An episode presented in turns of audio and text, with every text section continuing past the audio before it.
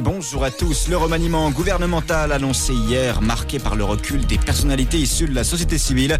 Le médecin urgentiste François Braun est remplacé au ministère de la Santé par l'énarque Aurélien Rousseau, ancien directeur de cabinet d'Elisabeth Borne. L'universitaire Papendiaï doit laisser sa place à Gabriel Attal, proche d'Emmanuel Macron. Aurore Berger, elle aussi une fidèle du chef de l'État et ex-patronne des députés Renaissance, remplace Jean-Christophe Combe, ancien dirigeant de la Croix-Rouge. À retenir également le départ de Marlène Schiappa son poste de secrétaire d'État chargé de l'économie sociale et solidaire, fragilisée par l'affaire du fonds Marianne et les photos dans le magazine Playboy. Le premier conseil des ministres de ce nouveau gouvernement a lieu ce vendredi à 11h. Dans le reste de l'actualité, Jean Lassalle visé par une enquête préliminaire pour viol et agression sexuelle.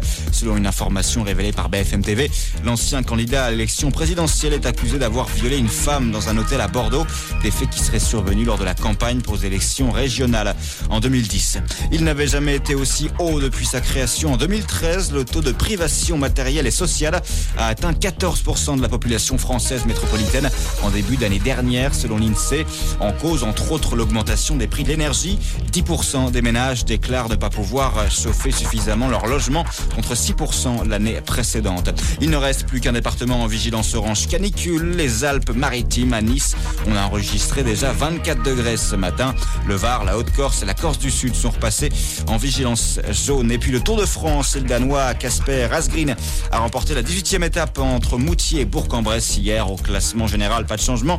Jonas Vingard reste largement en tête et devrait remporter son second Tour de France euh, dimanche à Paris, sauf coup de théâtre. 19e étape aujourd'hui entre Moiran, Montagne et Poligny.